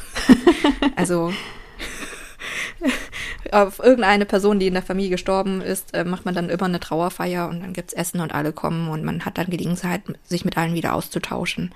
Ähm, ich finde vor allem den genau. unverkrampften Umgang mit Trauer und Abschied schön. Also ich finde das wirklich richtig schön. Ich habe dieses Jahr dann auch noch viel darüber nachgedacht, so okay, wie wäre das dann bei meinen Eltern? Ich sollte mich vielleicht auch frühzeitig drum kümmern und mit denen so gewisse mm. Themen ansprechen. Habe das auch vorsichtig äh, mit diesem Anlass gemacht. Das hat mir dann auch der Sohn von meinem Cousin geraten, so ey, es war so vieles, dass sie noch irgendwie entscheiden mussten, welche Bestattungsform und so weiter oder was passiert mit dies, das und was hätte er sich gewünscht und das wussten die halt alles nicht. Und das ist schon gut, das mal angesprochen zu haben, frühzeitig. Allein schon die Frage, wollen die hier beerdigt werden oder in Vietnam? Ja. Das ist eine Frage, die ich mit meinen Eltern schon angesprochen habe. Beerdigen, verbrennen. Genau. Das finde ich halt in Deutschland so, so schade. Und ich glaube auch, weswegen es so für die wirtdeutsche Community so schlimm ist, wenn jemand hier stirbt, weil du nur diesen einen Tag hast, wo du diese Beerdigung ist, vor allem wenn es ein plötzlicher Tod ist und danach geht dann das Leben irgendwie normal weiter. Dieses ins Leben integrierte Trauern über einen längeren Zeitraum nicht hast, wo du einfach trotzdem gezwungen bist, nach 21 Tagen, nach einem Jahr und so weiter, dich immer wieder mit diesem Tod nochmal aktiv auseinanderzusetzen. Und zwar auch auf eine liebevolle ja, Und die unterschiedliche Anteilnahme fand ich auch einen Unterschied. Also ich habe jetzt zugegebenermaßen nicht so wahnsinnig viel Erfahrung mit Trauern in Deutschland unter christlichen deutschen Familien. Mhm. Aber in Vietnam ist es ja so, auch in, während der Totenwache, es kommen alle irgendwie mal vorbei. Und auch danach kommen Leute die ganze Zeit vorbei. Man kriegt ganz viel Besuch und Anrufe ja. und so. Und es ist so ein ja, so ein Community-Ding, weil alle haben auch irgendwas zu tun. Also man macht ja auch was für den Toten. Zum Beispiel mal bei der Trauerfeier von meinem Cousin auch Chang und Thor, die bei uns in der Hamburg-Folge waren. ähm, ja. Die kannten sich noch von früher. Und für die war das dann irgendwie ganz selbstverständlich zu kommen, obwohl die in den letzten Jahren nicht mehr so viel Kontakt hatten. Und danach haben sie auch die ganze Zeit gesagt, ja, wir versprechen, wir beten noch ähm, für deinen Mann. Und das haben sie dann irgendwie auch gemacht. Und dachte ich, krass, das ist auch so voll schön, dass man als auch entfernter Bekannter noch etwas tun kann, aktiv ja, für die dass Familie. Es nicht, dass es so unverkrampft ist, ne? Dass es nicht so, oh, kann, ich weiß nicht, kann ich überhaupt kommen? Ist das überhaupt akzeptiert? Würde ich mich jetzt da aufzwingen? Ja, und hier ist es eher, man sagt so mein Beileid, habe ich das Gefühl, und dann, dann lässt man die so alleine. Das ist erledigt. Also ich weiß auch, meine Familie war so ein bisschen enttäuscht, weil bei der Trauerfeier nicht ganz klar war, wer kommt und wie viele Leute kommen. Und Vietnamesen waren verschiedenste da, aber mein Cousin hatte ja auch mal gearbeitet. Er hat nicht sein Leben lang in einer Firma gearbeitet, sondern gewechselt, ja. aber es waren dann relativ wenig Kollegen da. Und das ist jetzt auch nicht weiter schlimm. Ich habe mir dann selber überlegt, boah, krass. Ja. Äh, wie viele Kollegen würden denn so kommen, vor allem wenn sie einen noch nicht so lange kennen? Die müssen sich ja frei nehmen für sowas. Und ich habe jetzt noch nicht so oft gehört, dass bei mir zum Beispiel mhm. alle zu irgendeiner Trauerfeier gehen. Aber ich glaube, in, in, Vietnam, genau ja. wie es auch bei deinem Opa war, wäre es voll normal, wenn man irgendwann in irgendeinem beruflichen Kontext standen, da kommt man ganz selbstverständlich. Ja, so, man tanzt ganz selbstverständlich an und nicht nur der engste, kleinste Kreis der Familie. Ich glaube auch, weil das in Vietnam auch in dem Sinne ein bisschen unverbindlicher ist, dass du halt einfach mhm. vorbeikommen kannst. Also viele sind einfach in ihrer Mittagspause vorbeigekommen und haben teilweise in so Busladungen von Kollegen von meinen Tanten. Also die sind dann vorbeigekommen und ähm, haben dann halt ein Räucherstäbchen ab angezündet und so ganz kurz sich hingesetzt, aber waren dann vielleicht 15, 20, 30 Minuten da und sind dann wieder gegangen. Oder kürzer. Diese Form von Besuchen gibt es nämlich auch in Vietnam. Das gibt es ja bei uns hier auch nicht. Dadurch, dass es, glaube ich, auch so warm ist. Oder allgemein sind ja alle Türen so offen. Ja. Du hast so irgendwas zur Straße raus. Man kann sehr einfach in so ein Haus reinkommen und wieder rausgehen. Und dadurch gibt es auch diese Situation, dass man einfach wirklich so vorbeikommt, Hallo sagt, reingeht, so ein Tässchen Tee trinkt, Tässchen, also wie so Schnapsgläser, dann so ein Räucherstäbchen ja. anzündet und dann ist das vielleicht so ein Fünf-Minuten-Besuch. Man sagt so seine paar Sätze und geht dann wieder. Aber man war ja. da, also man war physisch da für den Menschen und man kann auch öfter kommen, man kann auch jeden Tag kommen. Und hier, man kann auch länger bleiben, so ist es ja eine Option. Ja, ja. Und diese Art von Besuch kenne ich hier gar nicht. Also du kommst nicht zu irgendjemand fünf oder zehn Minuten. Und das sind mindestens spontan. zwei Stunden Termine. ja, wirklich. Und du musst auch ankündigen und ausmachen. Zusammenfassend glaube ich, klar, das ist nochmal immer ein Unterschied, ob irgendwie ein Mensch ein sehr langes und erfülltes Leben hatte oder ob ein Mensch total plötzlich aus dem Leben gerissen worden ist. Aber ich habe mir so überlegt, nachdem ich jetzt die letzten Tage auch Zeit hatte, immer mal wieder über den Tod meines Großvaters zu sprechen und auch so auf der Beerdigung zu sein und dann mit meiner Familie auch zu sprechen. Ehrlich gesagt, so wie mein Großvater gestorben ist, war es hm. total ideal. So eine Beerdigung. Tausende von der Leute. Ich habe immer okay. gesagt, so wenn ich beerdigt werde und hoffentlich werde ich, werde ich hoffentlich werde ich alt und äh, habe irgendwie viel gemacht und hatte ein erfülltes Leben. Aber wenn ich dann sterben würde, würde ich mir wünschen, dass es eher eine Party ist, als irgendwie so eine Doch, ich glaube, für mich fände fänd ich das auch schön. Aber ja. vor allem finde ich allen Teilnahme schön. Also, dass wirklich viele Leute kommen. Weiß ich nicht, ob 1500, ja. aber ja. Die Messlatte ist schon sehr hoch. So. ein bisschen extrem. ja, aber dass es nicht so ist, als hätte man nicht existiert, indem nur die allerwenigsten Menschen irgendwie davon mitkriegen oder Anteil nehmen oder vorbeikommen. Ich glaube, das finde ich tatsächlich ja. eine gruselige Vorstellung. Ja. Oder zu sterben und niemand bekommt es mit. Also mhm. diese ganzen Meldungen, die man ja auch immer so hier aus der Zeitung äh, hört über alte Menschen, die dann irgendwie alleine in ihren Wohnungen versterben und über Tage bekommt das niemand mit. Das wäre für mich so absolute ja. Horrorvorstellung. Ähm, wir haben jetzt viel über Trauer gesprochen und wir wissen, dass dieses Thema im Dezember ein ähm, sehr schweres Thema ist, auch wenn wir selber jetzt nicht mit aller Schwere darüber sprechen.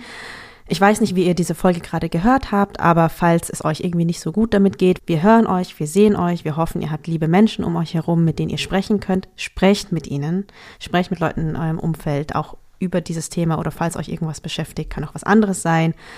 Oder sucht euch gleich vielleicht professionelle Anlaufstellen, falls solche Themen irgendwie gerade anstehen. Wir packen euch auch ein paar Links und Telefonnummern in die Show Notes. Das wollen wir einfach nochmal zwischenschieben, falls ähm, ja bei einigen von euch gerade die Laune sehr runtergegangen ist. Ja, und wir haben ja auch gesagt, wir sprechen über Abschied nochmal auf einer anderen Ebene. Jetzt haben wir über den Tod gesprochen, aber wir haben es ja am Anfang geteasert schon und ich glaube, dass viele unserer HörerInnen das vielleicht sehr geschockt hat, dass wir angekündigt haben, dass wir mit dem Podcast aufhören. Mhm. Darüber wollen wir auch nochmal reden. Ich weiß noch, ich habe nochmal mit einer Person geredet aus unserem engeren Umfeld, die gefragt hat, so, okay, wie geht's denn mit Rise and Shine weiter und macht ihr weiter? Und wir wussten es ja jetzt schon eine Zeit lang, dass wir aufhören. Und ich dieser Person eben gesagt habe, dass wir aufhören werden. Die so, oh mein Gott, die hat dann so fast geweint. Und das ist auch so eine Sache, die mir, glaube ich, gar nicht so bewusst war, dass Rise and Shine für viele Menschen eben mhm. ein total wichtiger Teil geworden ist ihres Lebens und auch viel geholfen hat, bestimmte Dinge einzuordnen und vielleicht auch sehr viele Dinge zu lernen. Ja, deswegen lass uns drüber sprechen. ja, total. Und wir werden auch vielleicht das erstmal vorab nicht sofort aufhören. Also das ist nicht die letzte Folge, die ihr von uns hören werdet, sondern wir hatten uns als Datum überlegt, dass wir gerne die fünf Jahre voll machen würden. Im Februar ist es soweit. Dann haben wir mhm. fünf Jahre lang fast jeden Monat für euch eine neue Folge rausgebracht. Teilweise auch Sonderfolgen mit Übersetzungen oder mhm. andere Zwischenschübe. Es ist auch wirklich einfach sehr viel Zeit und ich verstehe das vollkommen, wenn das erstmal an sich ein Schock ist. Es ist auch für mich ehrlich gesagt, manchmal überkommt es mich auch nochmal und dann werde ich auch sehr emotional, denke so, krass, ja. ist das jetzt ähm, richtig so? Aber andersrum gedreht, fünf Jahre, die wir da reingesteckt haben, wir haben so viele Geschichten erzählt. Wir haben das Internet zugelabert mit unseren Geschichten. Auf eine Weise, dass ich denke, ich persönlich habe nicht mehr so viel über mich selbst zu erzählen oder will es gerne in anderen Formaten. und natürlich haben wir auch tolle Gäste, aber diese tollen Gäste gibt es auch unabhängig von uns. Und es gibt auch so viele andere Plattformen. Das ist so ein Gefühl, das ich auch hatte irgendwie, weil vor allem, wenn ich so unser E-Mail-Postfach angucke, ähm, habe ich das oh, Gefühl, oh. dass Leute wegen allem, was irgendwie Wirtdeutsch ist, sofort irgendwie uns anschreiben. Und ich mir denke, hey, es gibt so viele andere tolle Menschen da draußen, die so schöne Projekte machen und tolle Geschichten erzählen und sich auf vielen kreativen Ebenen oder anderen Ebenen mit dem Thema auseinandersetzen. Dass alle dann direkt immer sagen, Vanessa und Mintu, da habe ich irgendwie fast schon ein schlechtes Gewissen. Total, das hat sich auch so eingeschlichen, ne? dass wir irgendwie so eine Strahlkraft hatten. Also es war für eine Weile ganz cool, wenn man so aus der Unsichtbarkeit herauskommt. Aber an sich mhm. wäre es auch einfach schön, andere scheinen zu lassen. Rice and Shine, haben wir auch immer gesagt, sind einfach mehr als wir zwei. Wir zwei können nicht für so viele andere Leute sprechen. Natürlich können wir viele andere interviewen. Aber letzten Endes ist eigentlich das Schönste, was passiert ist für mich mit diesem Podcast, ähm, dass sich so viele Menschen mit wirtdeutscher Identität auseinandergesetzt haben so ein Selbstbewusstsein gefunden haben und einfach eigene Projekte gestartet haben, die wir alle supporten und abfeiern und uns gerne angucken. Ja. Und das ist so cool. Und es haben sich sogar Gesprächsgruppen gebildet, die sich dann einfach regelmäßig treffen und über ja, ihre Identität zum Beispiel sprechen. Es gab so viele andere Podcasts, die jetzt nicht mit wirtdeutscher Identität, sondern mit anderen Identitäten sich auseinandersetzen. Es gibt auch weitere wirtdeutsche Podcasts. Also da haben sich auch noch ein paar gefunden. Aber genau, es ist halt voll schön zu sehen, dass auch andere Menschen durch Rise and Shine sich entschließen, aus dieser Unsichtbarkeit rauszutreten und eben ihre Geschichten zu erzählen. Und wir wollen dem auch Platz bieten. Also ich will auch, dass diese Menschen gehört werden und gesehen werden.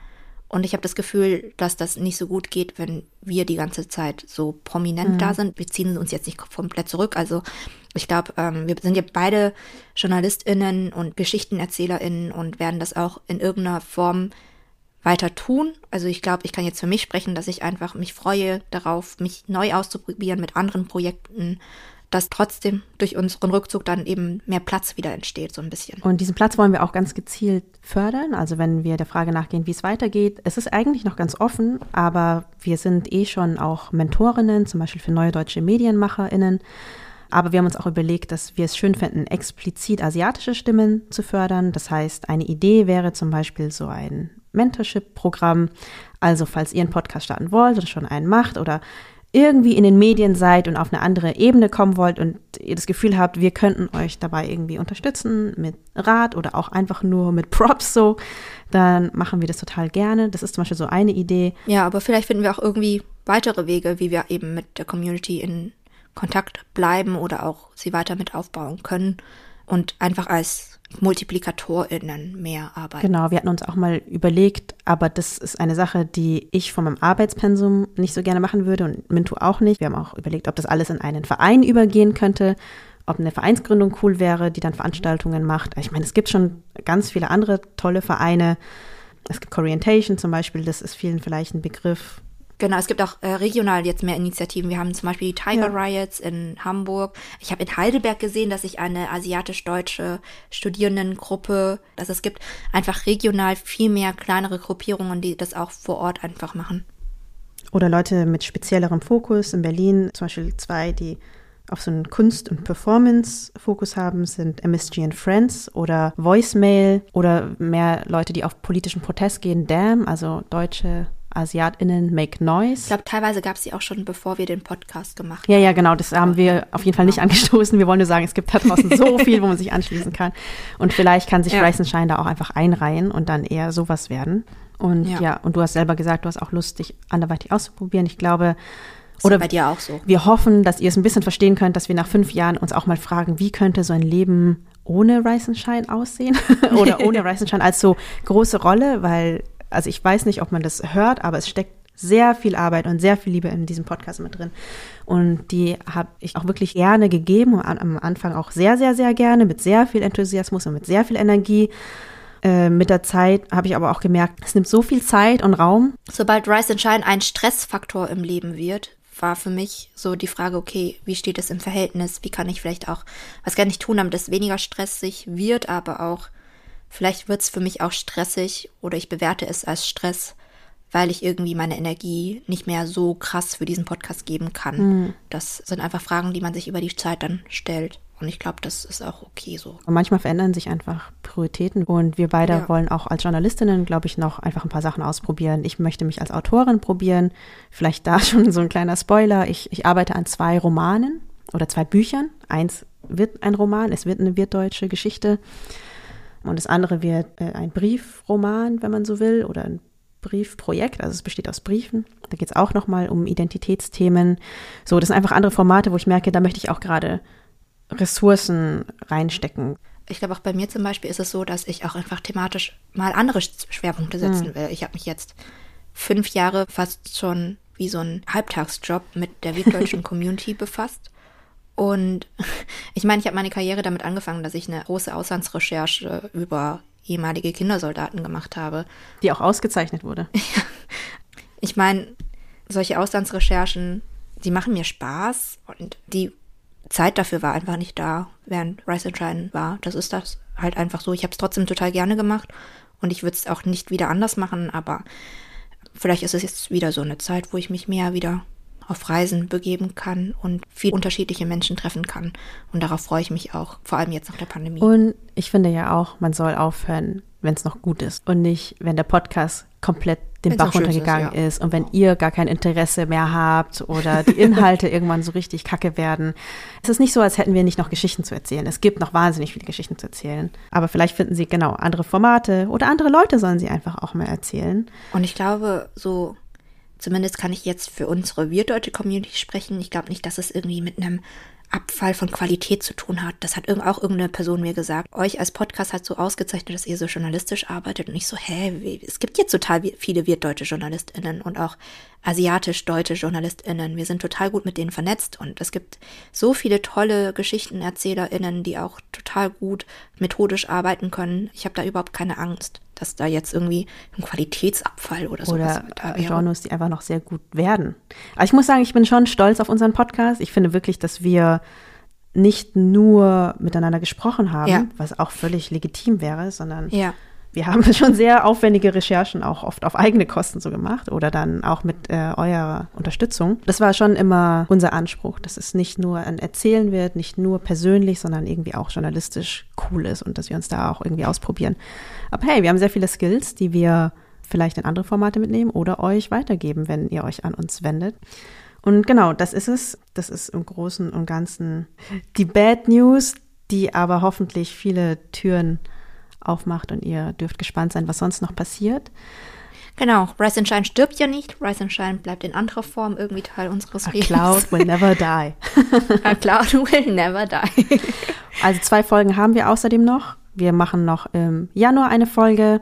Wir müssen uns noch ein Thema überlegen. Es ist auch nochmal die Chance, sich eine Folge zu wünschen. Also schreibt uns vielleicht an weißenschein.zeit.de. Wir haben auch ein paar Ideen, aber ähm, falls eine sehr überzeugende, viel bessere Idee kommt, dann greifen wir sie vielleicht auf. Und im Februar gibt es dann eine Abschiedsfolge. Das wird eher ein großer Rückblick und nicht mehr so inhaltlich was Neues. Und nicht nur eine Abschiedsfolge wollen wir machen, sondern wir wollen sie auch gerne live machen und euch dazu einladen. Wir sind dabei, das zu organisieren. Das heißt, wir können noch keine Termine und keine Orte geben. Aber wir werden auf jeden Fall einen Live-Podcast mit Publikum aufnehmen und euch danach zu einer riesengroßen Abschiedsparty einladen. Darauf freue ich mich schon. Das wird cool. Also wir haben sehr viele coole Ideen und auch viele coole Leute die wir damit einladen wollen und mit denen wir das zusammen machen wollen. Aber die wissen noch gar nichts von ihrem Club. Deswegen. Äh, ist auch noch alles nicht so spruchreif. Wir sagen es nur schon mal jetzt, damit ihr auf jeden genau. Fall in den nächsten Folgen oder auch auf Social Media ein bisschen wachsamer bleibt, damit ihr das auch mitkriegt. Eine Tradition haben wir allerdings in diesem Podcast und äh, zumindest die letzten paar Jahre gehabt. Und zwar, dass wir zu Weihnachten Tipps haben für Weihnachtsgeschenke mit wirtdeutschem Bezug. Und äh, das wollen wir auch dieses Jahr weitermachen, ähm, zum letzten Mal. äh, wir haben einige Dinge zusammengetragen von Menschen aus der vietnamesischen Diaspora oder die sich mit vietnamesischer Geschichte und Kultur beschäftigen. Ja. Also falls ihr zufällig spät dran seid oder noch Kapazitäten für weitere oder zweite oder dritte Geschenke habt, dann gibt es drei mhm. Bücher, die ich empfehlen kann, die in diesem oder letzten Jahr erschienen sind. Das eine ist ein Gedichtband von Dante Nguyen. Dante Nguyen habt ihr in unserem Podcast schon mehrmals in irgendeiner Form gehört. Er ist nämlich Theaterregisseur, hat das Sonnenblumenhaus zum Beispiel gemacht und ist auch sonst in der Kulturszene in Hamburg sehr aktiv und hat jetzt ein Gedichtband rausgebracht. Es heißt Über Wasser und Tote. Genau, und ein zweites Buch, das wir hier empfehlen, ähm, heißt Geteiltes Land, geteiltes Leid. Das ist ein Sachbuch zur Geschichte der deutsch-vietnamesischen Beziehungen ab 1945 bis jetzt. Und ähm, das hat der Historiker Andreas Magara geschrieben. Genau, ist irgendwie mehr was für so nerdy People. Und dann noch für Freundinnen der Belletristik. Das ist jetzt nicht in diesem Jahr erschienen, sondern im letzten Jahr. Und da verlosen wir sogar drei Exemplare. Geht dazu einfach nur auf unser Instagram, da findet ihr alle Informationen. Und zwar ist es das große Los von Wu Chang Fu. Das ist im Tauland Verlag erschienen, ein ganz kleiner Verlag und die deutsche Übersetzung eines vietnamesischen Klassikers, So Da. Das ist sehr, sehr bekannt. Das ist eine Satire, die im Vietnam unter der französischen Kolonialherrschaft der 30er Jahre spielt. Das ist ja lustig und bitterböse geschrieben. Und der Protagonist ist so ein Balljunge, der in Windeseile zum Professor für Medizin, Tennisprofi und Retter der Nation aufsteigt. Also es ist eine spannende Geschichte, die man verfolgt und viel über die gesellschaftlichen Umbrüche in der Zeit erzählt. Genau, das erstmal für die Bücherwürmer unter euch. Wir haben auch noch ein paar andere Dinge. Alles übrigens nicht bezahlte Werbung, also wir werden nicht dafür bezahlt von diesen AutorInnen oder CreatorInnen. Einmal eine Illustratorin, Zeichnerin, sie heißt Huang und ähm, sie hat einen Etsy-Shop, der heißt Reis und Papier, so heißt sie auch auf Instagram und ähm, sie hat Sticker und Karten, jetzt auch Weihnachtskarten gemacht, äh, die ihr bestellen könnt. Ich finde es immer schön, das mache ich auch dieses Jahr, dass ich einfach handgeschriebene Weihnachtskarten wieder versende. Das ist immer eine nette Geste und eine schöne Art und Weise, sich bei Freunden, die man vielleicht auch jetzt die letzten Wochen und Monate nicht viel gesehen hat, ähm, sich wieder bei denen zu melden. Ja, und die sind super cute, ihre Illustrationen. Also die sind auch mhm. äh, auf Vietnamesisch teilweise oder irgendwie mit Vietnam-Bezug. Genau, guckt einfach mal rein. Ansonsten Ebenfalls Karten gibt es beim Horami Verlag. Das ist ein zweisprachiger Buchverlag, der macht vor allem Kinderbücher auf Deutsch und Vietnamesisch. Und die haben auch einen Postkartenkalender für 2023 auch super cute. Da geht es auch um die Tierkreiszeichen zum Beispiel. Auch da, also die, der Horami Verlag hat Bücher, die total schön illustriert sind. Ich erinnere mich an ein Kinderbuch über das vietnamesische Datefest äh, mit total schönen Illustrationen und also wirklich auch ein cooles Geschenk für Eltern oder werdende Eltern in eurem Freundeskreis.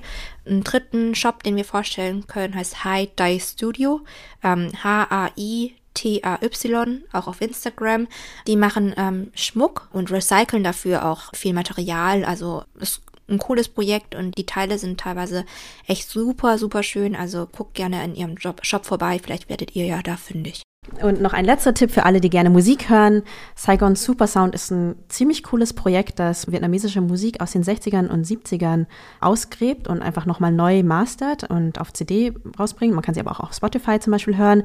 Aber für solche, die noch gerne CDs oder Schallplatten hören, empfehlen wir die dritte Platte, die sie jetzt rausgebracht haben.